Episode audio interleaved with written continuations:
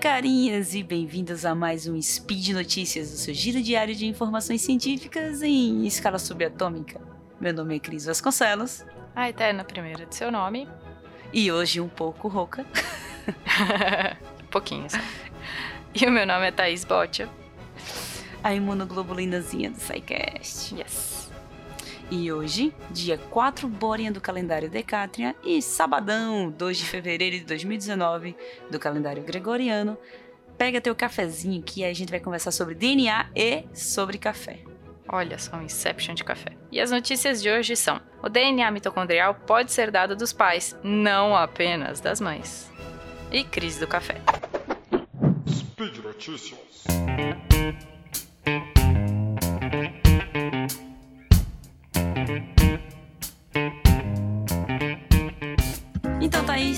Nossa primeira notícia é que o DNA mitocondrial pode ser dado de uma maneira diferente do que a gente imaginava. Dun, dun, dun. Exato. Mas só pra gente recapitular aqui e entrar, a gente, todo mundo está ciente que os eucariotos possuem DNA armazenado no núcleo, né? Sim. Exato. Mas que a gente também tem outro lugar na célula que tem informação genética. Sim. Tem sim, Cris. A maior parte da informação genética está realmente armazenada no núcleo, no entanto, a gente também tem material genético armazenado na mitocôndria, aquela organela que é conhecida por gerar energia, e esse material genético que tem dentro dela é chamado de DNA mitocondrial. É, é isso aí. No entanto, Thaís, a gente herda esse material de maneira diferente. Como a gente bem sabe, o material que está dentro do núcleo, o material genético que está dentro do núcleo, a gente herda metade do pai, metade do nosso pai, e metade que vem da nossa mãe. Mas o DNA mitocondrial, ele é transmitido tipicamente, geração após geração, através de linhagem materna. Olha só, isso porque o óvulo ele é rico nesse tipo de material genético e tem mais de mil cópias desse DNA mitocondrial, enquanto o espermatozoide po possui, sei lá, apenas 100 cópias, fazendo com que a prole, o filhote, o bebê, no humano, apresente somente o DNA mitocondrial vindo da mãe. Sim, isso mesmo, Thaís. E só para explicar um pouquinho, o DNA nuclear a gente tem somente uma cópia dele por célula, enquanto que o DNA mitocondrial a gente tem várias cópias idênticas à da nossa mãe.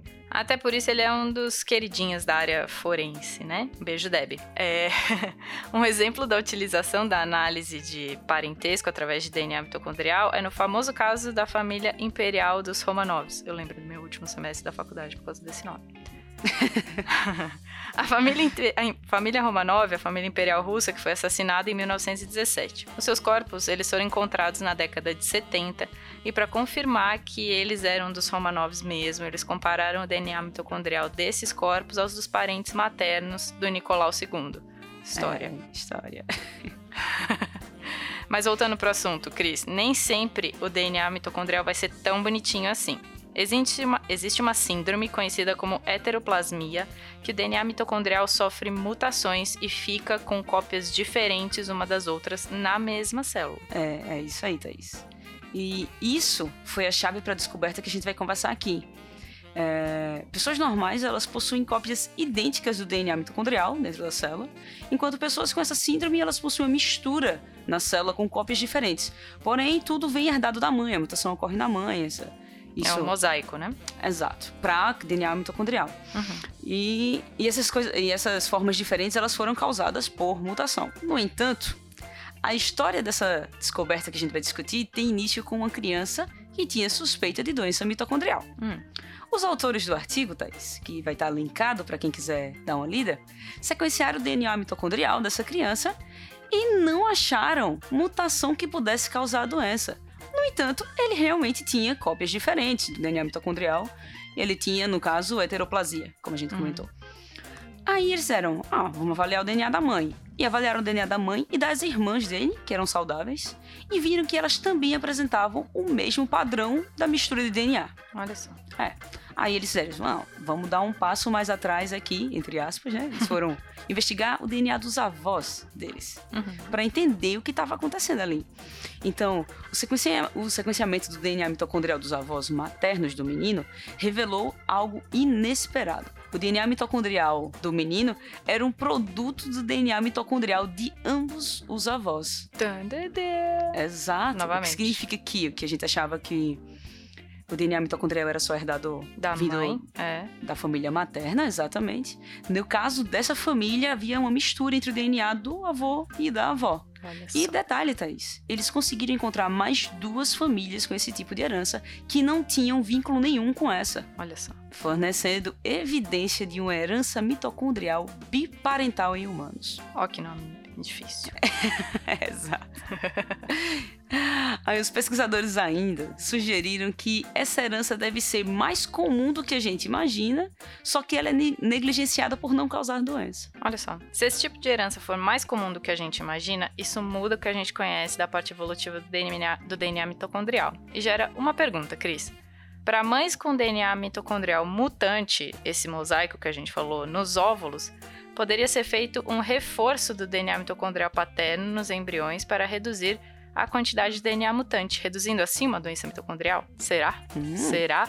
Será que a gente teria um tratamento genético preventivo para esse tipo de doença? Será que a gente consegue enfiar mais DNA do pai, DNA mitocondrial do pai nesse óvulo? E aí? Ficam. Fica, fica a dica para próximas Para as- pesquisas, para as cenas dos próximos Exato. capítulos. É, e vão ter que acrescentar isso nos livros que diziam que é só materno. Exato, exato. Dorme com esse barulho agora. Bom, Cris, vamos para nossa segunda notícia, que é sobre café, que é um amor comum meu e da Cris aqui. Quero você sem- café. Quero café, sempre. É, 60% das espécies selvagens de café podem estar em processo de extinção. Não, Bem essa tristeza. não, Tô nem Cris. chorando, tô É só muito tremendo. triste. Isso é muito triste, mas Uhum. Vamos para a notícia. Pesquisadores do Reino Unido, eles conduziram um trabalho para catalogar e verificar as condições das espécies de café selvagem que a gente tem aqui. Que, que a gente É. tem aqui não, que eles têm lá, veja. Que temos no nosso planetinha. Que temos no planeta. É bem isso aí, Thaís. Nós comumente tomamos café usando grãos de espécies domesticadas, como o café arábica, o famosinho, Uhum. que detém dois terços do mercado global de café. No entanto, existem cerca de 124 espécies diferentes de café. É muita gente diferente, é muito bicho-planta diferente. Exato. Os pesquisadores que iniciaram esse estudo, eles começaram com um catálogo de 5 mil registros já disponíveis de espécies diferentes e realizaram dezenas de expedições a regiões na África, Madagascar e no Oceano Índico também. Depois que eles fizeram todo esse mapeamento, eles publicaram na Science que 60% das espécies selvagens de café correm risco de extinção. Algumas dessas podendo desaparecer na próxima década. A gente vai estar vivo, só pra lembrar, se tudo der certo. Não, se tudo der errado. Ah, pois é. Pro café. Pro- ah, pro café, coitado. Pra gente também, se ficar sem café, veja. Preocupados, esses cientistas conduziram outro estudo avaliando o impacto da mudança climática em espécies que possuem baixo risco de extinção, para ver se a gente não vai ferrar o resto das espécies, né? O que sobrar. Especialmente na espécie selvagem do café arábica, e relataram que essas mudanças climáticas podem reduzir pela metade a população dessa espécie de café até 2080. Olha a previsão aí. Indicando Uhum. assim que até lá vai ter redução de outras espécies também. É, Thaís. E caso estejam se perguntando qual a importância de manter espécies selvagens do café, já que a gente consome as domesticadas, saiba que entre inúmeros outros fatores está a possibilidade de usar essas espécies para desenvolver novas variedades de café que sejam resistentes a pragas, a secas, entre outros. Ah, é muito triste, Cris. Não, não, pode ter, não pode acabar com nenhuma espécie. A gente não pode fazer esse mal pro planeta, principalmente pelo café. É, Thaís. É, Thaís. O, o impacto é grande até no nosso, Muito. no nosso amiguinho café. Pois é. Mas por hoje é só, com essa triste notícia. Hum. Ouça o Spin todos os dias para saber o futuro do seu amiguinho e companheiro café. Oh. Deixe seu comentário no post, elogio, crítica e xingamento esporádico, por favor. Tome um café antes de fazer esse xingamento pra você Sim, sim, sim, lembra da gente. Lembramos ainda que esse podcast só é possível por conta do apoio no patronato do SciCash, no Patreon, no Padrim, no PicPay. Um grande abraço e um tintim de café pra você. um beijo.